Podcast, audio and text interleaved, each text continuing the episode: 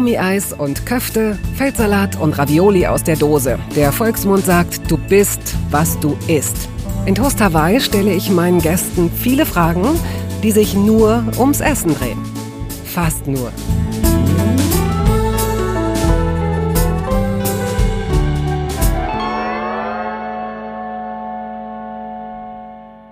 Mann, hab ich mich gefreut, als die Zusage von Jan kam für Toast Hawaii. Diesen außergewöhnlichen Musiker, von dem es ganz frisch, ganz aktuell ein neues Live-Album gibt. Diesen Musiker also habe ich schon zweimal getroffen und jedes Mal empfand ich das, was er so preisgab, was er dachte und was er sagte. Ich empfand das immer als sehr inspirierend und sehr, sehr unterhaltsam. Für die Toast Hawaii-Episode mit ihm muss ich auch, glaube ich, keinen Köder auslegen. Aber wie wäre es mit ein paar Triggern? Teleshopping, alternatives Wohnen, Heringe und Bahnhöfe, Entsafter und Flughäfen, Fast Food, Fast zu viel verraten. Hören Sie es sich unbedingt an. Lieber Jan, du bist Lokalpatriot. Du bist ja nun wirklich Hamburg, äh, wie sagt man, representing Hamburg. Mhm. Ja, gebürtiger Hamburger. Erstmal herzlich willkommen natürlich zu ja. Moin. moin. Dieses Moin ähm, steht ja gar nicht für guten Morgen. Ne? Moin Moin ist einfach der Gruß, Hallo. den man auch nachmittags sagt. Ja, kann. auch abends, ist egal wann. Sagst du abends Moin? Ja. Okay. Also ich merke das gar nicht mehr. Aber ich merke das daran, wenn ich dann irgendwo bin und sage Moin und dann sagen die Leute, du bist gut oder so. Dann sagt, ach ja, stimmt, ich bin ja hier woanders. Wen hast du gerade noch gemacht, dass der so Niemand, irgendein, irgendein, irgendein foreign accent. okay.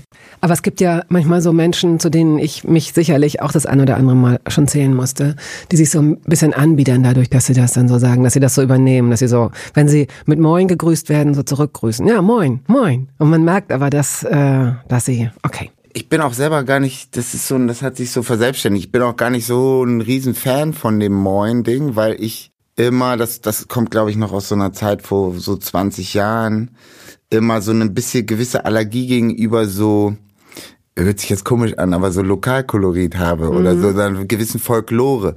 Und mit Moin läuft man ganz schnell Gefahr, so abzurutschen in so eine Hamburg-Folklore oder in so eine Norddeutsch-Folklore. Und ich meine so eine Folklore, äh, wie sie, wie man sie jetzt in der, in der Hamburger Sparkasse findet ne? Oder oder so Wir bei sind so ja nicht so häufig in der Hamburger Sparkasse. Da musst du mal erklären, was du meinst. Aber ich, also ich wahrscheinlich weiß ich schon. Ne? Ich, ich meine einfach so dieses so, ja, keine Ahnung. Das das kannst du, das das hat gar nichts mit Hamburg zu tun, ne? Das kannst du in der Dortmunder Sparkasse oder in der Münchner oder Berliner Sparkasse genauso haben.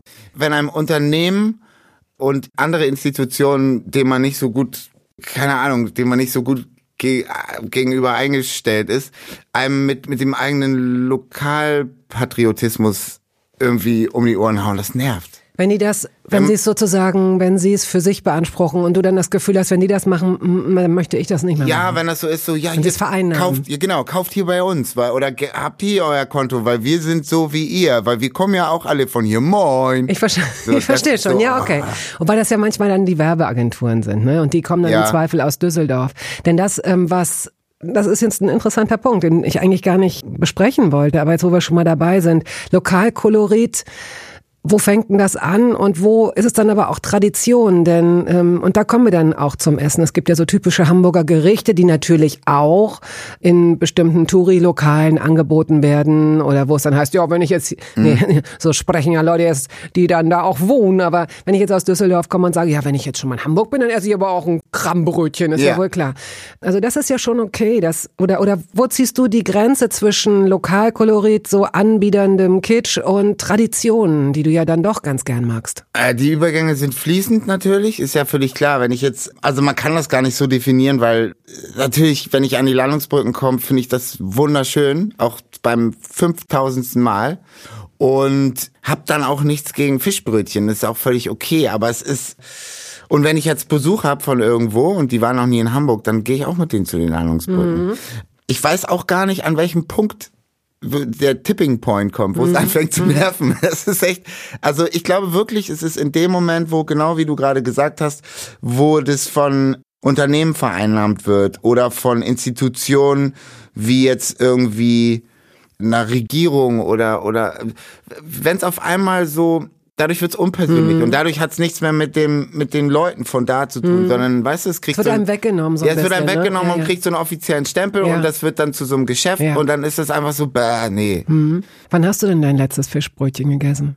Ähm, ich esse lustigerweise immer ein Fischbrötchen, wenn ich wenn ich äh, zum Beispiel also wenn ich im Norden irgendwo bin, wo es richtige Fischbrötchen, dann sofort, ist es voll mein Ding, Mattisbrötchen. Ich esse immer ein Mattisbrötchen, wenn ich am Flughafen bin. Äh, meistens auch am, am Bahnhof. Bist. Ja, weil ich, ich finde, also ich will jetzt keine Werbung machen. Jetzt habe ich hier gerade von Unternehmen ja, mit Lokalkolorit gesprochen und jetzt erzähle ich, dass ich mir bei Goschen Matjes Brötchen kaufe.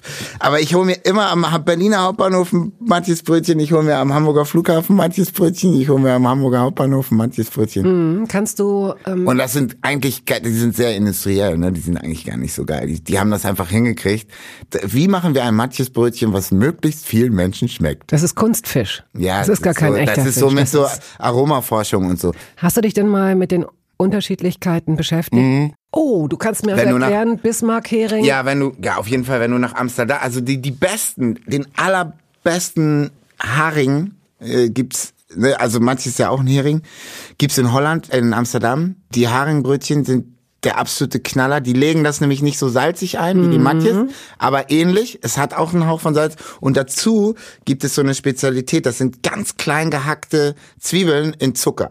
Ey, und ich sag dir, das ist der Hammer. Wenn du das nächste Mal in Amsterdam bist, ess ein Haringbrötchen. Oh. Das ist echt super lecker. In, also eine, eine Zucker, wie so eine Zuckerlake oder oder wie oder nee, oder das ist so Ikana, so das, also süße Zwiebeln, also eben nicht geröst, also wenn du Röstzwiebeln sind ja auch süß, ne, ja. weil Zwiebeln ja, ja selber äh, Karamell mitbringen, aber das sind rohe Zwiebeln die sind einfach gehackt und wahrscheinlich in so ein bisschen Honig oder Zucker eingelegt. So, mm. es ist jetzt gar nicht krass sirupmäßig, sondern es sind einfach süße Zwiebeln und es und das kommt der Säure fresh. dann äh, entgegen so ein bisschen und das ich ist einfach oh, wow, wirklich wow, wow. Ja, der Hammer. Gut. Wirklich. Okay. Das kann man so in also ich esse den fast in ein bisschen so.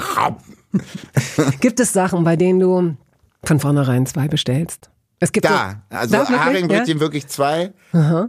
Sonst so, wenn's es gibt ja inzwischen hat sich ja dieses Tapas-Prinzip der durchgesetzt mhm. Äh, in ganz vielen Restaurants, also ne, auch bei Asiaten und so weiter. Und wenn es da mal irgendwie eine Tapas gibt oder eine kleine Portion, wo ich einfach weiß, das ist der absolute Hammer, dann bestelle ich Sofort mir zwei. Ne? Ja. ja, ich finde, es gibt Sachen, da würde es mich fast traurig machen. Also da würde ich wahrscheinlich lieber nicht die kleine Portion bestellen, wenn ich nicht die Möglichkeit hätte, davon noch ein bisschen mehr zu essen, weil die mhm. Sachen so so verführerisch sind, so so lecker. Wenn du mit Leuten essen gehst, bist du dann jemand, der guckt, was die anderen bestellen und dann was anderes wiederum bestellt, damit jeder mal von allem was ausprobieren kann oder bist du Anhänger des Lieblingsessens? Wenn ich wohin gehe, wo ich das die Karte noch nicht kenne oder wenn ich wohin gehe, wo ich wo alles ganz kennst. genau kenne? Du kennst die Karte. Du weißt genau, wenn ich hierher komme und dieses Gericht 17 ist super. Oder bist du jemand, der gerne immer neu ausprobiert und auch andere dann gerne probieren lässt? Kommt auch wieder drauf an. Wenn es ein, ein gutes Restaurant ist, habe ich immer Lust, neu auszuprobieren, weil ich dann weiß, dass die gut kochen und dass das bestimmt also dass die Chance, dass ich das mag, sehr hoch ist, dann würde ich immer das Neue nehmen, weil ich finde das auch dann super und interessant. Äh, und ich mag es auch eigentlich gar nicht immer das Gleiche zu essen. Das finde ich eigentlich langweilig. Ich bin eher ein neugieriger Mensch. Wenn ich mit Leuten dahin gehe, die das alles noch nicht kennen, denen ich das zeigen möchte, und es gibt sowieso so viele gute Gerichte, dann würde ich auch darauf achten, dass ich vielleicht noch das vierte neue Gericht, was sie noch nicht kennen, mhm. bestelle, damit sie das auch noch probieren können, weil es einfach so super ist. Aber ich bin jetzt nicht der Typ dieses, wenn man die Voraussetzungen mal weglässt, dieses, es gibt ja diese Leute, die so sind, ja, nee, dann bestelle ich ja, was genau. anderes. Ja, ich will ja nicht, dass wir ja, alles ja, genau. Nee, das finde ich, ey, sollen doch alle bestellen, wie sie wollen. So. Gibt es denn ein Gericht? Also gibt, habt ihr, wenn ihr mal keinen Bock habt zu kochen und auch euch vielleicht nicht irgendwo hinsetzen wollt oder so, dass du weißt, okay, äh, da habe ich einmal im Monat Bock drauf, das ist die 520 beim Vietnamesen oder so. Gibt es so ein Gericht? Ja, das, das gibt's auf jeden Fall. Ähm, das sind so Sachen, die haben sich so wie so eingetretene Pfade. Mhm. Weißt du? Das ist quasi bei der Nummer ist schon in der Karte ist schon so, eine, so, eine, so ein Loch drin oder so. Das da, natürlich, die finden, befinden sich immer in der näheren Umgebung zu zu Hause. Ne, da hat man so seine seine Läden, wo man einfach, ey, keine Ahnung, der eine Laden, wo ich immer hingehe, wenn ich keine Ahnung vom Sport komme und noch Zeit habe, dann gehe ich da hin und dann esse ich da Lammspieße bei so einem türkischen Streetfood. Oh, du bist, also das heißt, du ernährst dich inzwischen nicht mehr vegetarisch. Das hast du, glaube ich, mal. Ich, ich, ess, ich bin dann so, dass ich, ähm, ich nehme dann nur zwei Spieße statt fünf. Das wissen die auch. Ich komme rein, die sagen, wie immer. Ich sage ja. Und dann kriege ich quasi den Spießteller, aber eben, das sind so ganz kleine Spieße. Und statt fünf, weil das ist mit zu viel Fleisch, sind da zwei Spieße drauf und dafür kriege ich mehr Salat und Gemüse. Das ist so mein Das ist im Grunde ja, also, also. Ich esse vegetarisch zu Hause, weil meine Tochter Vegetarierin ist und ich muss vegetarisch kochen.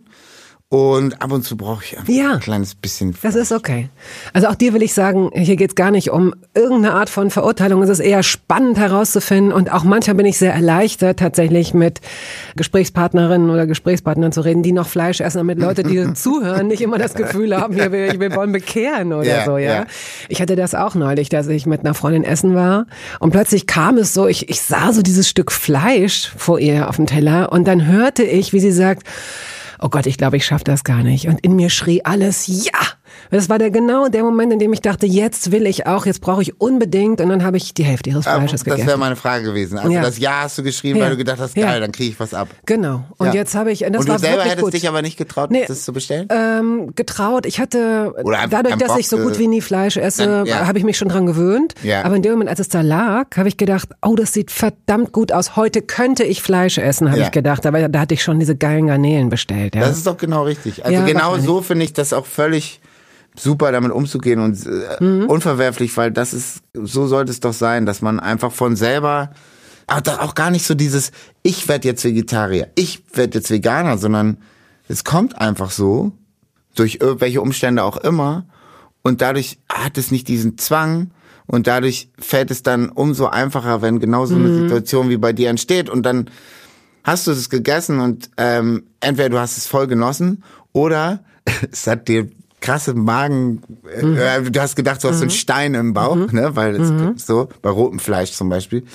Und dann wird es noch viel länger dauern, bis du es das nächste Mal total, wieder. Total, absolut. Und insofern, ey, ich finde das viel besser, als so dogmatisch daran zu gehen.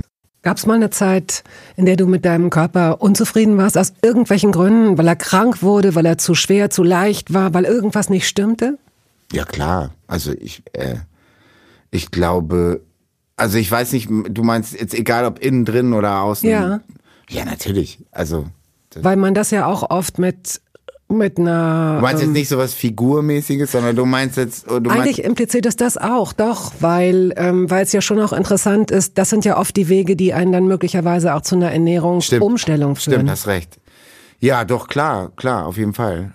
Aber wenn sowas dann eher ähm, Was hat das hinterlassen? Ich wollte jetzt gar nicht zu sehr, dass es zu persönlich wird, ähm, wenn du da nicht drüber sprechen willst. Aber manchmal kann man sagen, okay, und das seitdem merke ich, habe ich mich mit Ernährung beschäftigt oder esse keine Butter mehr oder esse nur noch Butter oder viele diese Umstellungssachen und die Resultate, die ich daraus gezogen habe, ähm, die sind meistens aus anderen Umständen entstanden, als dass ich und eine Unzufriedenheit habe über irgendwie ein Defizit oder mhm. so, sondern eher, dass ich zum Beispiel irgendwie immer angefangen habe, ab, was weiß ich, seit zehn Jahren zu lesen und zu hören, wie ungesund Kuhmilch ist. Ich mir früher aber nie vorstellen konnte, keine Kuhmilch, weil irgendwie Kuhmilch und Schokolade, das ist für mich so, gehört zusammen. Also ich habe auch immer nur Milch getrunken, wenn ich Schokolade gegessen habe. Und das war aber so gekoppelt. Und dann habe ich irgendwann wenn man das immer hört, ne, und und es auch immer mehr äh, äh, Alternativprodukte gibt, so vor zehn Jahren gab es ja noch nicht hier Mandelmilch, Hafermilch, hast du nicht gesehen? Die waren auf jeden Fall schmeckten sie nicht so. Ja, genau, gut, also ne, mhm. so. Und dann kommt es so, ach, ist ja auch ganz geil, geht ja auch mit Schokolade mhm. und so.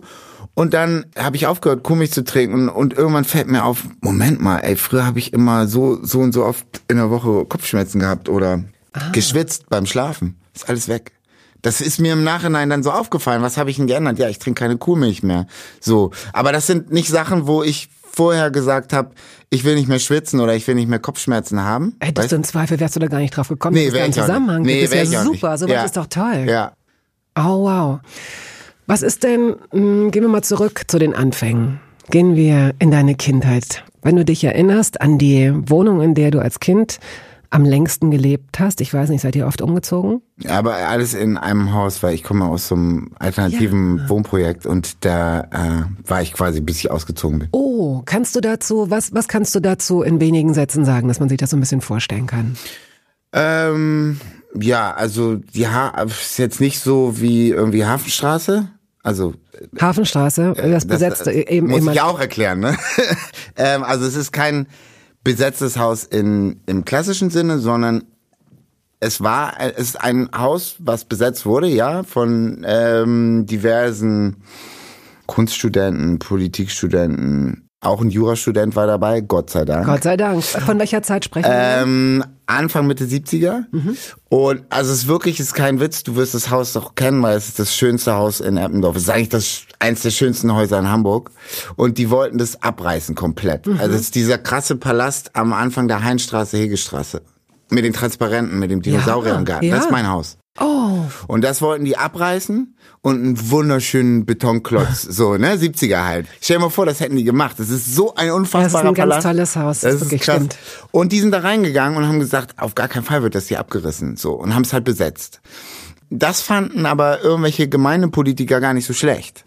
Und dann kam es zum Gerichtsprozess und dieser Jurastudent, der inzwischen der berühmteste und beste Mieteranwalt Hamburgs ist, hat mit 25 Jahren sein Husarenstück geliefert und hat also wirklich ein Geniestreich. Der hat einen Vertrag oder wie auch immer man das nennt, entworfen, der bis heute Gültigkeit hat. Also das ist, ich glaube, der ist von 75, 76 ähm, dass die bleiben dürfen, dass die Mieten nicht steigen dürfen, dass sie selber entscheiden dürfen, wer in diesem Haus oh, wohnt. Wow, toll. Und die ganzen Leute, die quasi ähm, sich Wohnungen gekauft hatten, um dann zu denken, sie machen Gewinn, wenn dann das neue tolle, der tolle Betonklotz da steht und die ganzen Wohnungen wurden quasi wertlos, ne? Weil sie konnten, mhm. sie wussten, okay, wir werden jetzt die nächsten 30 Jahre hier nur 300 Mark bekommen für diese Altbauwohnung und ähm, wir können da auch nicht unsere Kinder reinsetzen und wir können, also ne, sie haben halt keine Handhabe und kein gar nichts.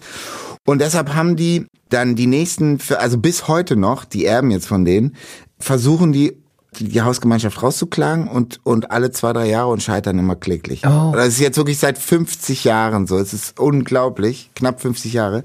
Und da komme ich halt her. Und deshalb, äh, das war am Anfang ganz klassisch halt mit, mit diversen Politgruppen und WGs. Und, ähm, und offenen, irgendwann offenen Wohnbereichen, also offenen, dass jeder also es ist jetzt nicht so Kommune 1 mäßig, ne, mit alle nackt und bla, sondern aber schon so ja, so richtig WG mit mit und jeden Sonntag äh, Haus äh, wie hieß das Hausversammlung mhm. mit Plenum und den ganzen Kram und und Mietertheater und und Spontis und so weiter. Da bin ich aufgewachsen und dann genauso wie überall sonst auch in der Gesellschaft dann der Übergang ins Private. Also meine Mutter war die erste, die gesagt hat, ich habe keinen Bock mehr auf. Ich war auch das erste Kind in dem Haus. Ich habe keinen Bock mehr auf WG. Ich habe jetzt ein Kind und wir wollen irgendwie äh, können wir nicht die kleinste Wohnung haben, die es mhm. hier gibt. Für uns, ah, Spießerin, da da da da da.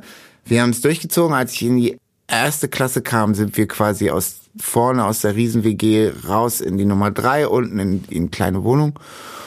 Und dann war ein bisschen für euch, hattet aber auch die Gemeinschaft. Und nach und nach haben dann alle Kinder gekriegt und wollten alle eine eigene Wohnung. Wie das dann so ist. Und ähm, dann sind wir nochmal hochgezogen, aber da bin ich quasi mhm. die ersten 18 Jahre meines Lebens. Also heißt, die ersten, bis du, bis du zur Schule kamst, hast du diese offene Gemeinschaft so erlebt. Wie fingen denn da die Tage an? Mit, mit dem Frühstück, äh, du bist das erste Kind, sagst du. Also da kommen dann, nee, so früh waren die wahrscheinlich oft noch gar nicht wach. Wie hast du den Tag begonnen damals? Weißt Boah, du das noch? Ähm, ja, ich war immer, also die haben natürlich alle lange gepennt ja. und ich bin dann aufgestanden, hab mein Ding gemacht. Also, du bist also, alleine äh, aufgestanden? Ja, ich hab, ich war, also wo ich noch so klein war, dass ich ich, ich kann mich natürlich erst erinnern, als ich so sechs, sieben, also okay. von da an, wo ich auch weiß, dass ich alleine rausgegangen bin. Ne? Mhm. Ne? So vorher, ob ich mir da Frühstück gemacht habe oder wie, weiß ich nicht. Ich weiß noch, die einzige, was ich, woran ich mich erinnern kann, ich durfte keine Mandarinen essen, weil ich ähm, auch ganz hart Neurodermitis hatte. Und ich hatte aber so Bock auf Mandarinen. Und so eine krasse Erinnerung von mir ist, wie ich alleine morgens aufgestanden bin, so da Mandarinen gesehen habe, die alle so genommen habe, sie geschält habe und auf meinem Kopfkissen die einzelnen Stücke so verteilt haben, dass das so 20, 30 Stücke waren und da so saß und dann kam meine Mutter rein und hat das gesehen und ich so, ah, und dann hat sie auch geweint, weil sie irgendwie wusste, der Kleine darf das nicht und so. Und ich habe die dann alle so an die Wand geschmissen oder so. Du hast sie einfach mich, hingelegt fühlte, und ne, angeguckt. Ich, genau, genau. Oh. Ich fühlte mich, dass ich wollte gerade eine nehmen und zu essen und dann kam meine Mutter rein. Das ist noch so eine Erinnerung, die ich habe mit, also als kleiner Junge mit Essen. und alleine mhm. essen. Mhm. Aber danach.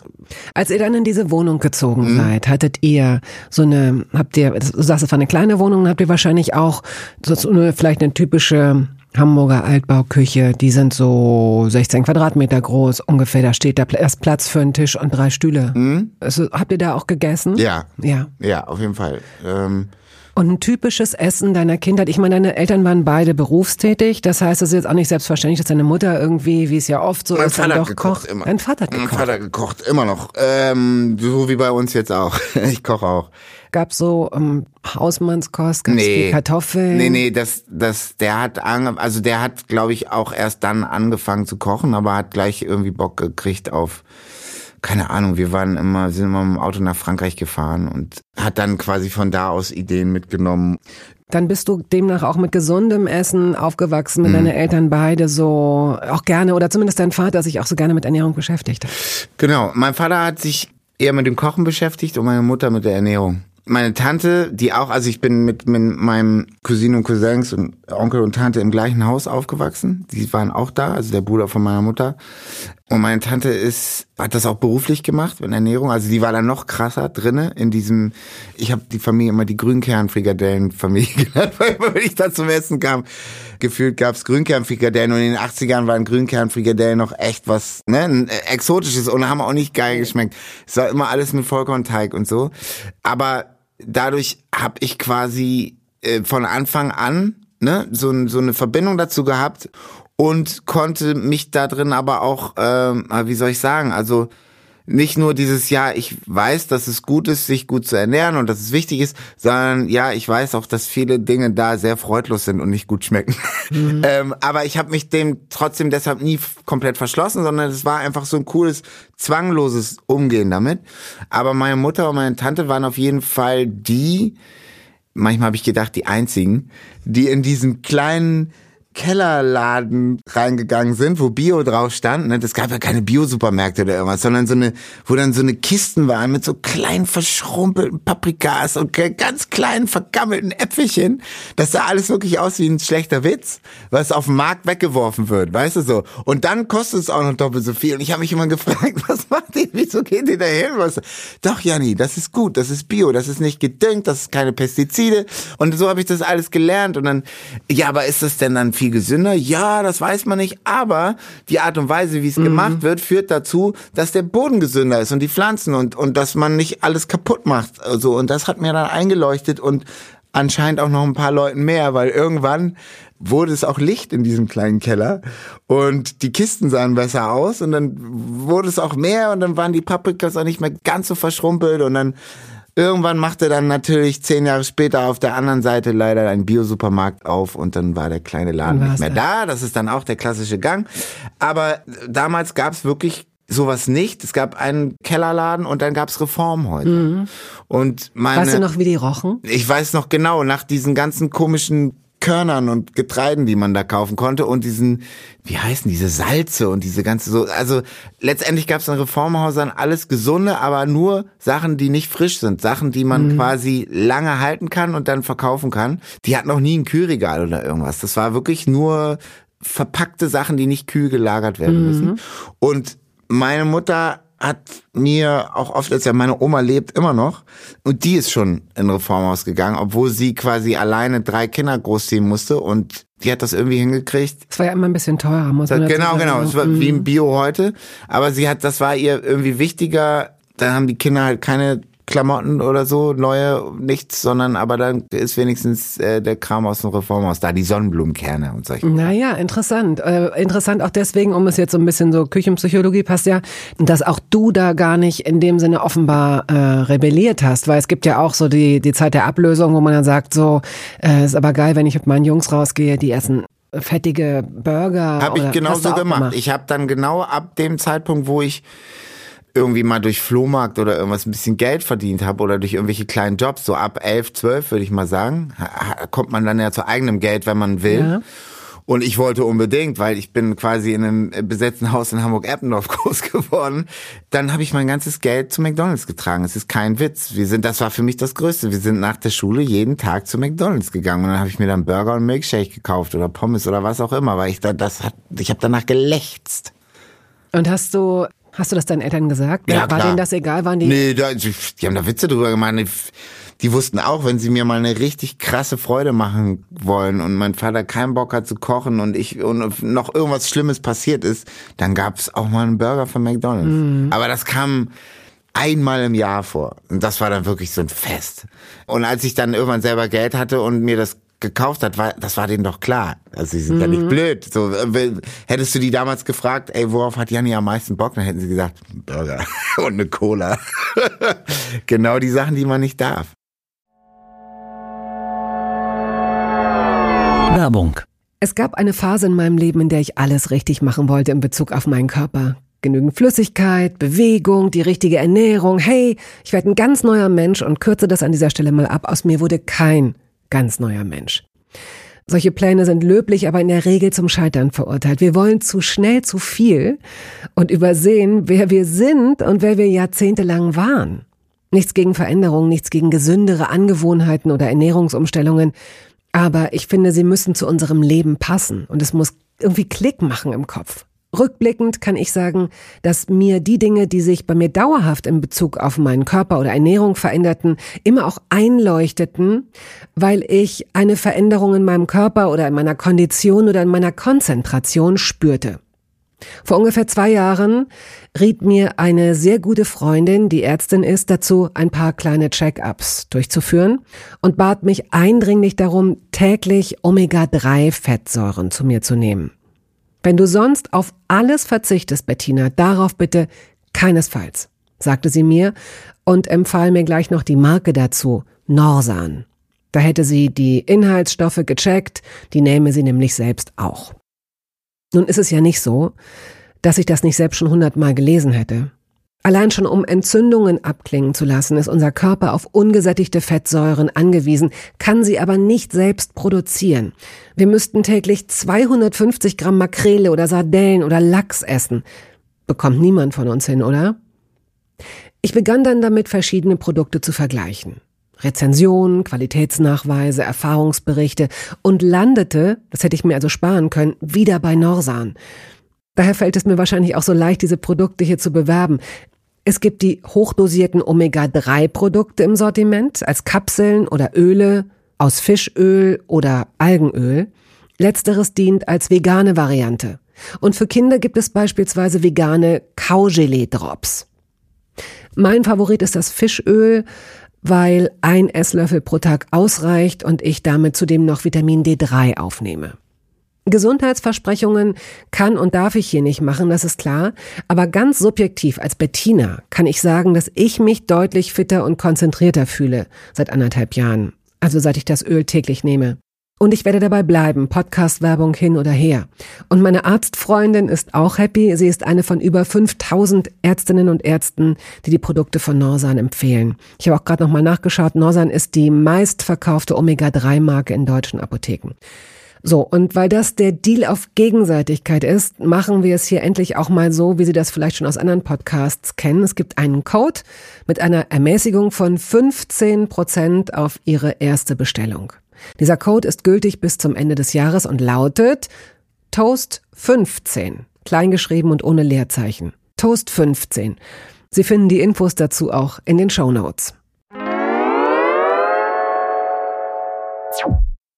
Wie ist das heute, wenn ihr zum Beispiel ähm, tourt? Mhm. Also da gibt es ja dann wahrscheinlich auch, das ist ja dann keine kleine Tour, das ist dann organisiert, dann könnte ich mir vorstellen, dass ihr auch... Ähm, Kann ich gleich abkürzen? Also kann ich gleich drauf los antworten, wenn du magst. gerne. Ähm, ich habe nämlich genau durchs Touren, also bei uns ging es ja sehr, sehr früh los. Wir haben ja mit, ich war 15, als wir Beginner gegründet haben. Und wir sind immer auf Jams gefahren. Und wenn du in einer Zeit, wo du selber noch zur Schule gehst, dann noch die Wochenenden in irgendwelchen Bahnen verbringst, damals bist du von Hamburg nach München auch irgendwie neun oder zehn ja. Stunden gefahren, ne? Und in irgendwelchen kleinen, unkomfortablen ICs. Und du pennst dann in der Bahn und so. Und dann gehst du am nächsten, kommst Sonntag ah, nachts wieder und gehst Montag morgens wieder in die Schule. Das schlaucht quasi eigentlich fast noch mehr als so ein Touren, ne? Weil du, aber als Jugendlicher ist dir das egal. Aber deshalb konnte ich sehr früh merken, dass ähm, das war ja noch die Zeit, wo ich Bock hatte auf Fastfood. Und da habe ich sofort gemerkt, oh scheiße, das geht nicht zusammen.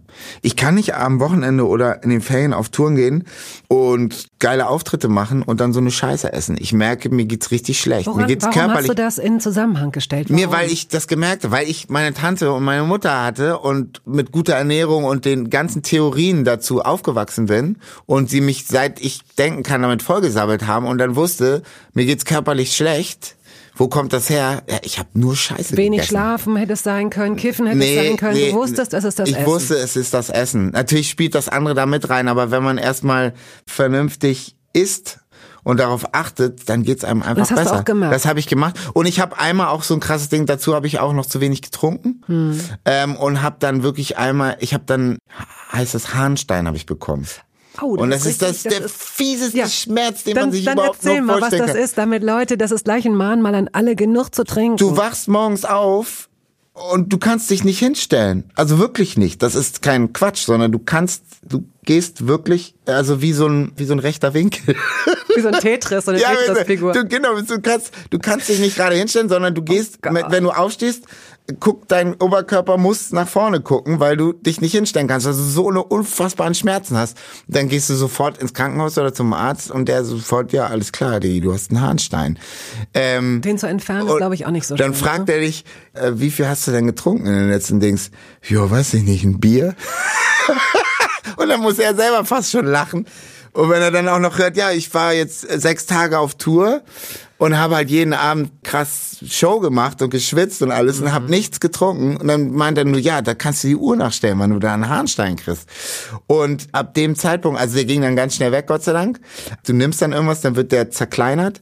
Und die Momente, wo er dann rauskommt, sind nochmal richtig schön schmerzhaft. Wird das nicht rausgezogen durch nee, so einen Nee, nee, also wenn es nicht, wenn es von selber nicht klappt, dann okay. ja. Aber bei mir, das ist alles okay. so, also. Und seitdem trinke ich unglaublich viel Wasser.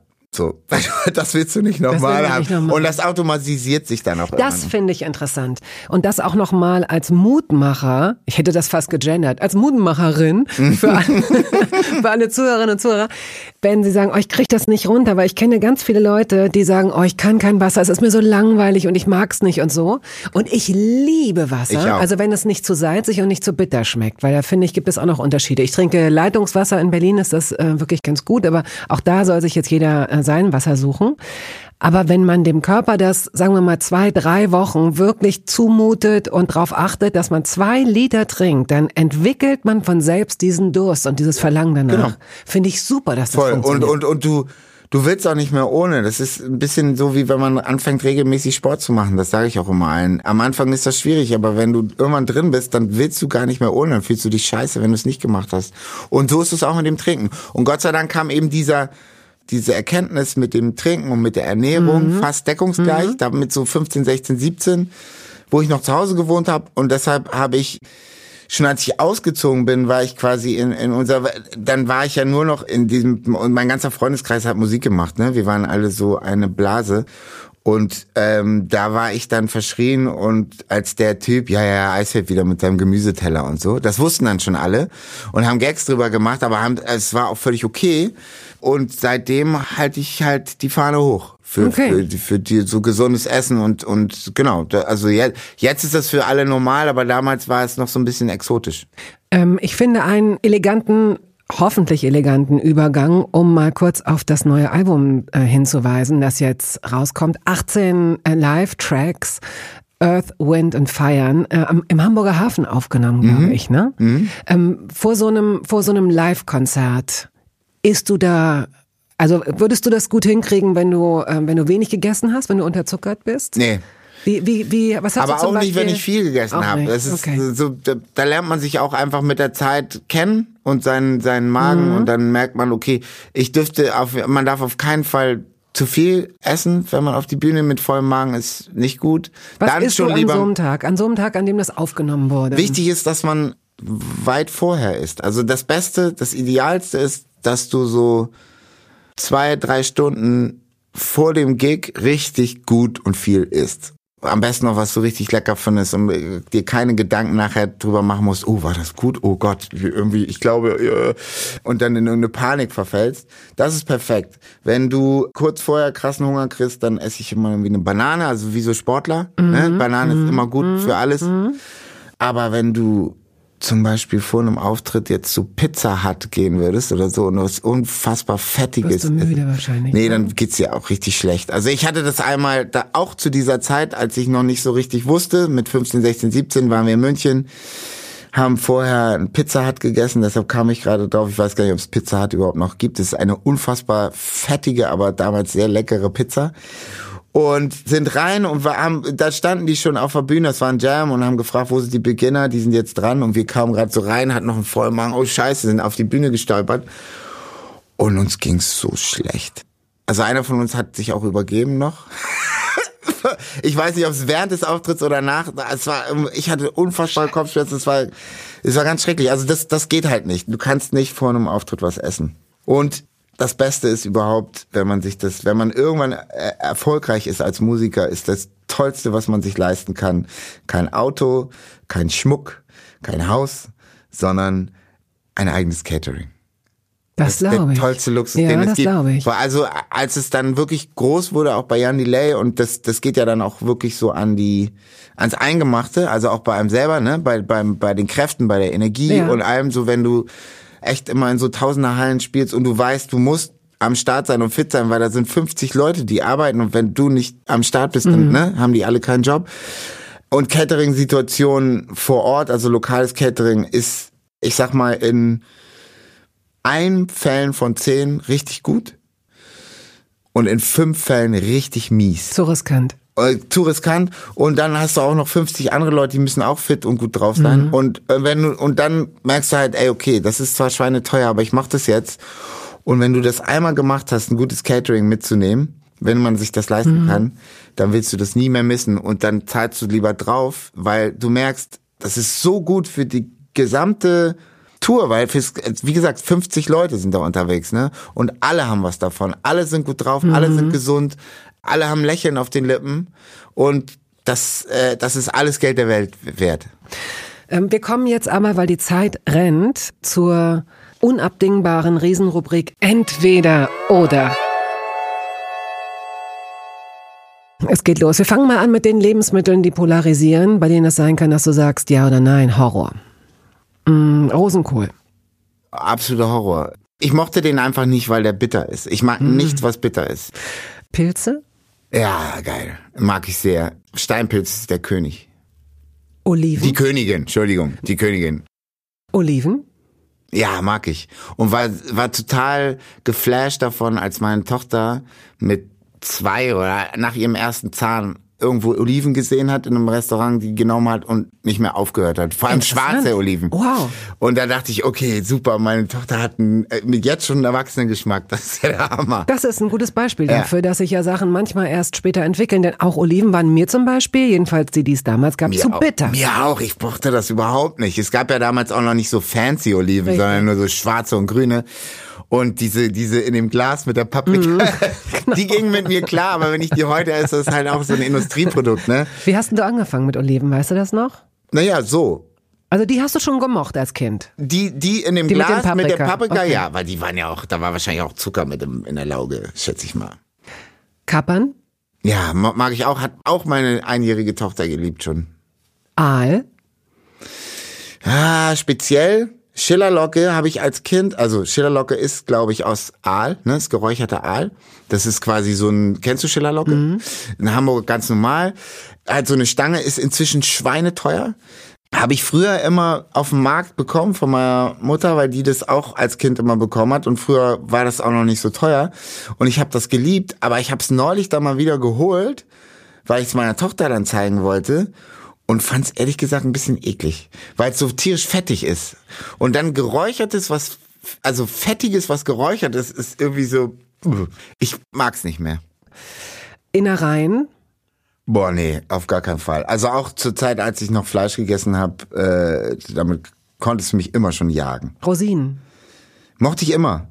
Ich kann auch dieses, das ist ja auch so ein Ding, was Kinder, nee, keine Rosinen. Und das bleibt dann bis erwachsen. Ich liebe Rosinen. Stollen?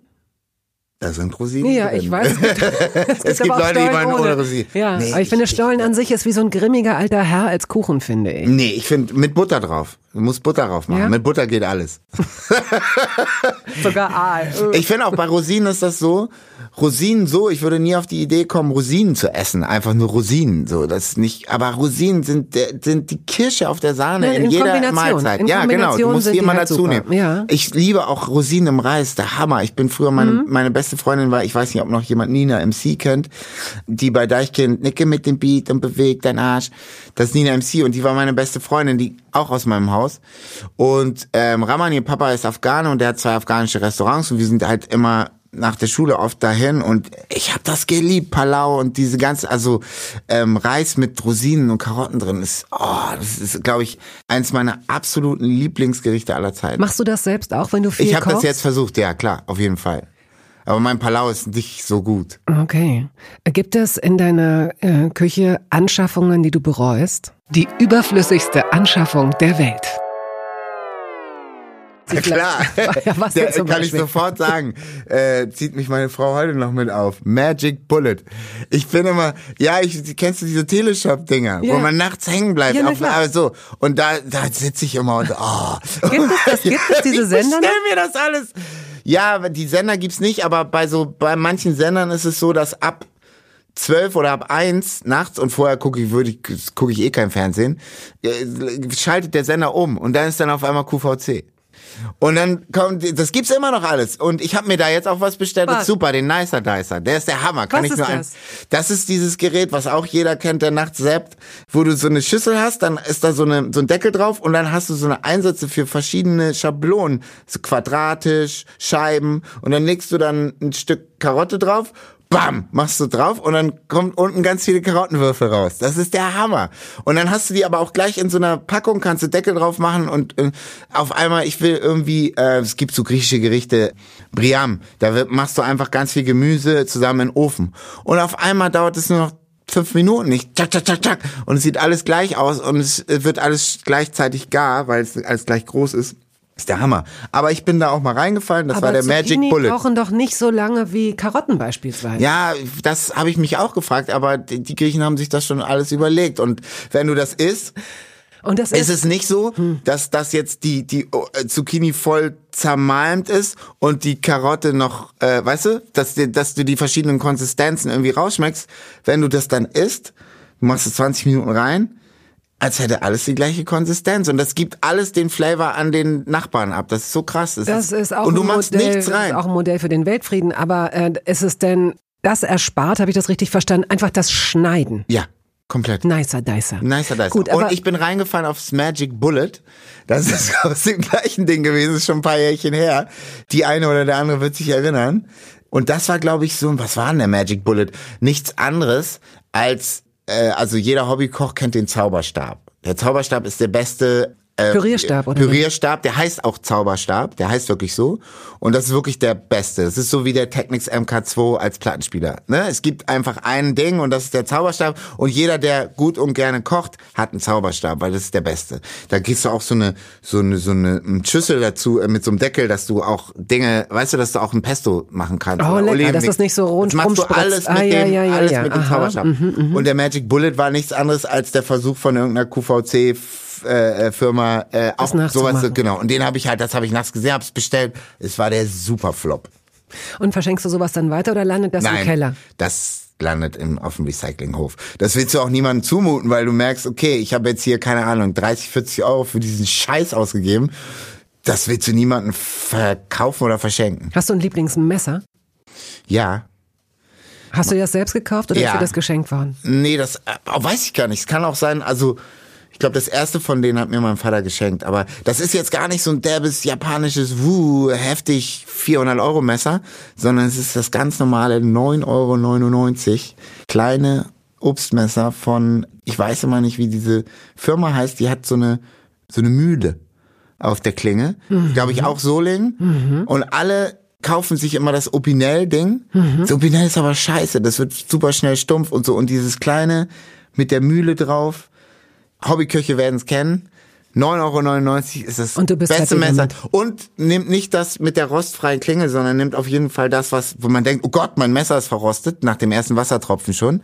Aber das bleibt unglaublich lange scharf. Ich habe so einen Spargelschäler von, ich weiß gar nicht. Ich liebe diese Spargelschäler. Ich auch, aber da gibt es ja auch sehr unterschiedliche. Ja. Und, es, und ich habe einen und ich kann nicht mehr sagen von welcher Firma, aber ich habe lange gebraucht, der ist perfekt. Damit kann ich innerhalb kürzester Zeit, ich bin wie eine Maschine. Ich habe fast Angst vor mir selbst, wie schnell und präzise ich den Spargel Berge von Spargel damit Aber äh, schälst du nicht kann. auch alles andere damit? Ich schäle auch die Kartoffeln ja, und die Karotten nur, damit. Ja, nur seit ich merke, wie gut, was für Unterschiede es bei den Spargelschälern gibt, merke ich, ich will mir das aufsparen und nicht für sowas wie Kartoffeln. Die Kartoffeln kann ich auch mit anderen schnell schälen, aber der Spargelschäler, den nehme ich jetzt nur noch, den spare ich auf sozusagen, weil, Weil ich den denkst, nicht der nach, wird stumpf, ja, oder? Weil ich da, und ich habe versucht, den nachzukaufen, genau denselben. Und das, das ist, kriegst du nicht. Nee, ne? kriegst du nicht. Aber meiner, also ich habe den noch nie geschärft und ich bin auch so auf den Geschmack gekommen, dass ich nur noch damit alles schäle. Ja.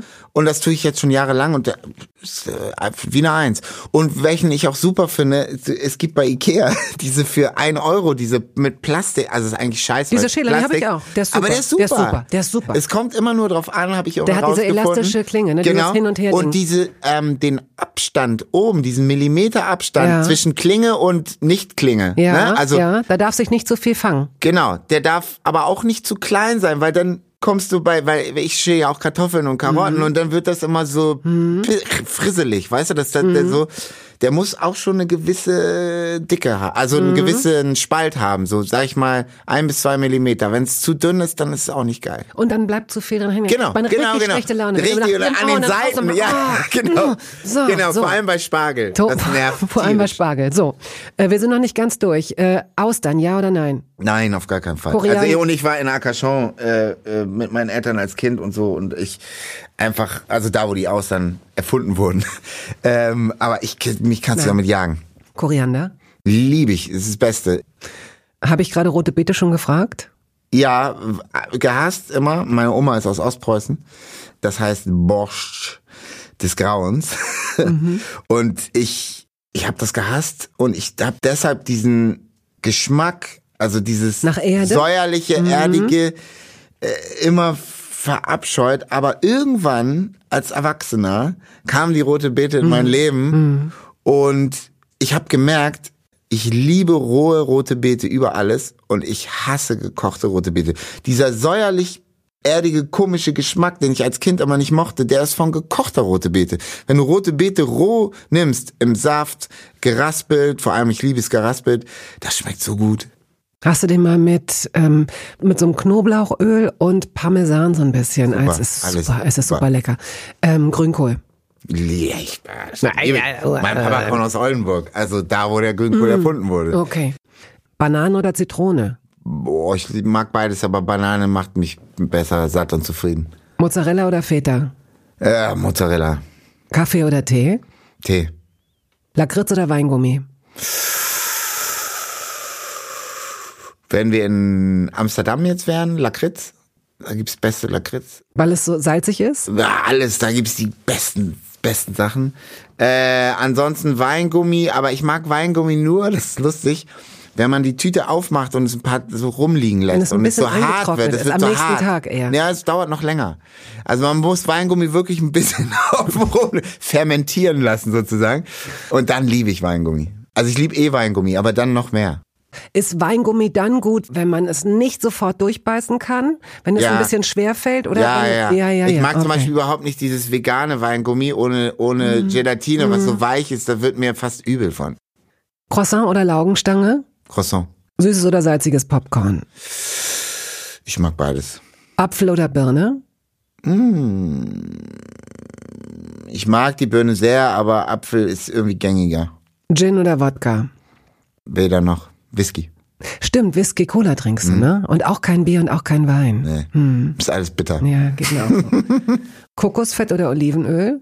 Ah, pff, schwierig. Also weil ich gerne viel asiatisch koche, eigentlich Kokosfett, aber Olivenöl ist irgendwie gängiger und, und da habe ich mehr Relation zu. Spiegel oder Rührei? Oh, gute Frage.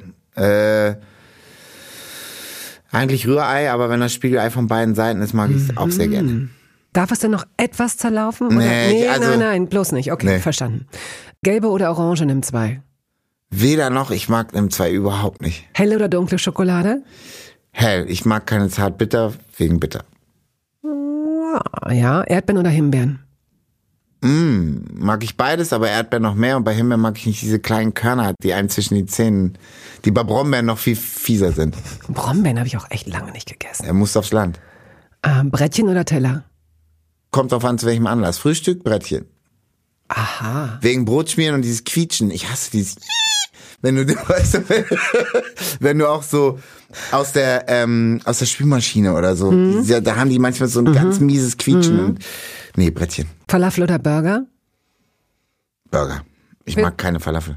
Pizza oder Döner? Ist beides nicht so mein Ding. Okay, nicht mehr. Und Spinat oder Brokkoli?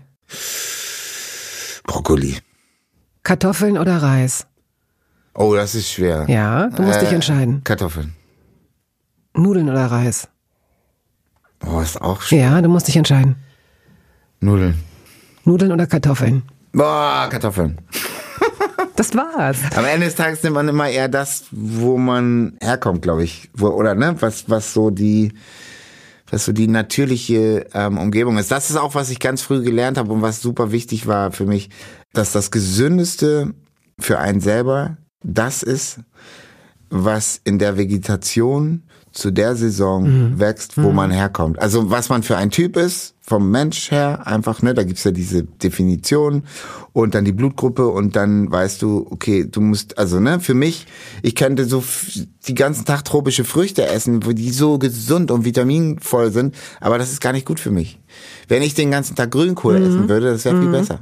Ich merke, das ist interessant, dass du das sagst. Das stimmt. Das geht mir auch so. Ich äh, mag dann diese Früchte, aber ich merke, eigentlich merke ich, es ist wie so Klammer auf. Ja, gut, aber Klammer zu. Ich, nee, ich merke das, ich merke das nicht. Ich musste das lernen. Ich hab, mhm. ähm, das war auch gut, dass ich das gelernt habe, weil, weil dann ist man, wenn man so unterwegs ist und merkt, ich kriege jetzt hier keinen frisch gepressten Orangensaft und kein dieses alles und man verfällt so in Panik und denkt, oh Gott, ich habe keine Abwehrstoffe, ich habe keine Vitamine. Wenn man dann aber weiß, ey, ich habe jetzt hier einen Apfel gegessen und der ist eigentlich viel mhm. wertvoller für mich mhm. und der Grünkohl, den ich gleich esse, ist auch viel wertvoller, dann bringt einem das innerlich wieder so schön in die Waage.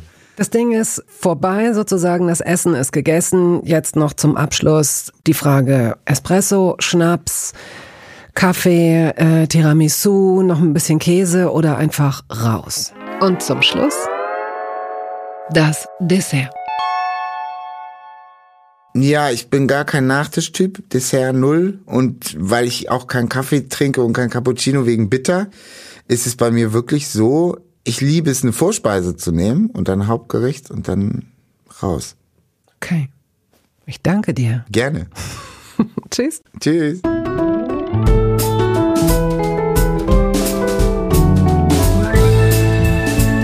Toast dabei ist eine Studio Bummens Produktion. Ausführende Produzentin Wiebke Holtermann. Ton und Schnitt Henk Heuer. Musik Jakob Ilja. Neue Folgen hören Sie jeden Samstagmorgen. Überall da, wo es Podcasts gibt.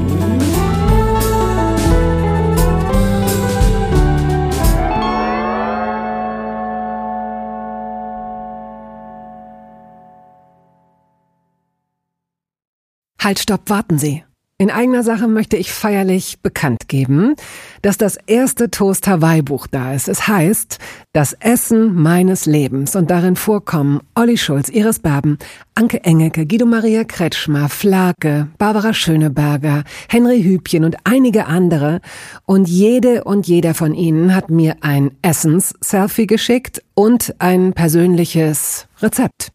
Das ist ein super Buch zum Verschenken für alle Feste, für alle Geburtstage und Essenseinladungen. Das Essen meines Lebens. Ein Kochbuch, ein Interviewbuch und ein Fotobuch. Sie können das jetzt bestellen.